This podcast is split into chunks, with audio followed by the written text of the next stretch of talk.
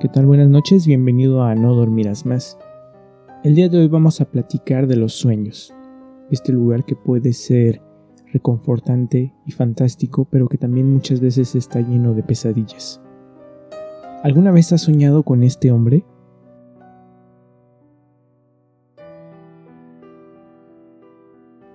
En enero del 2006, un psiquiatra de Nueva York recibió en su consulta a una de sus pacientes como un día cualquiera. En aquella ocasión, la joven le explicó que había soñado en repetidas ocasiones con un hombre al que ni siquiera conocía. Tenía una calva incipiente, las cejas muy gruesas y los labios extremadamente finos, en especial el superior.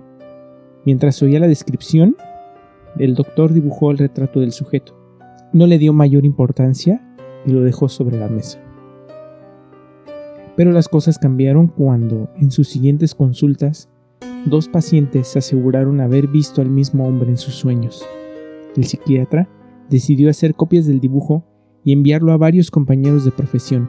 Meses después, vieron que el número de personas que habían soñado con él no paraba de aumentar y optaron por crear una página web, que es la que estás viendo en estos momentos, en la que se registran todas sus apariciones.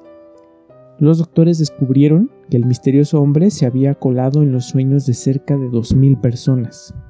Sus apariciones son de lo más dispares. Uno de los pacientes aseguró haberlo visto vestido de Santa Claus. Otro dijo haberse enamorado de él en cuanto lo vio. Un tercero asegura que cuando sueña que vuela, el hombre lo hace junto a él y nunca habla. El fenómeno ha dado a pie a múltiples teorías conspirativas. Una de ellas señala que el intruso es una persona real con la habilidad de interrumpir en los sueños. Otra incluso afirma que se trata de un proyecto oculto en los gobiernos para controlar las vidas de los ciudadanos. La hipótesis más científica, sin embargo, indica que este rostro forma parte de la conciencia común. ¿Y tú? ¿Alguna vez has soñado con este hombre?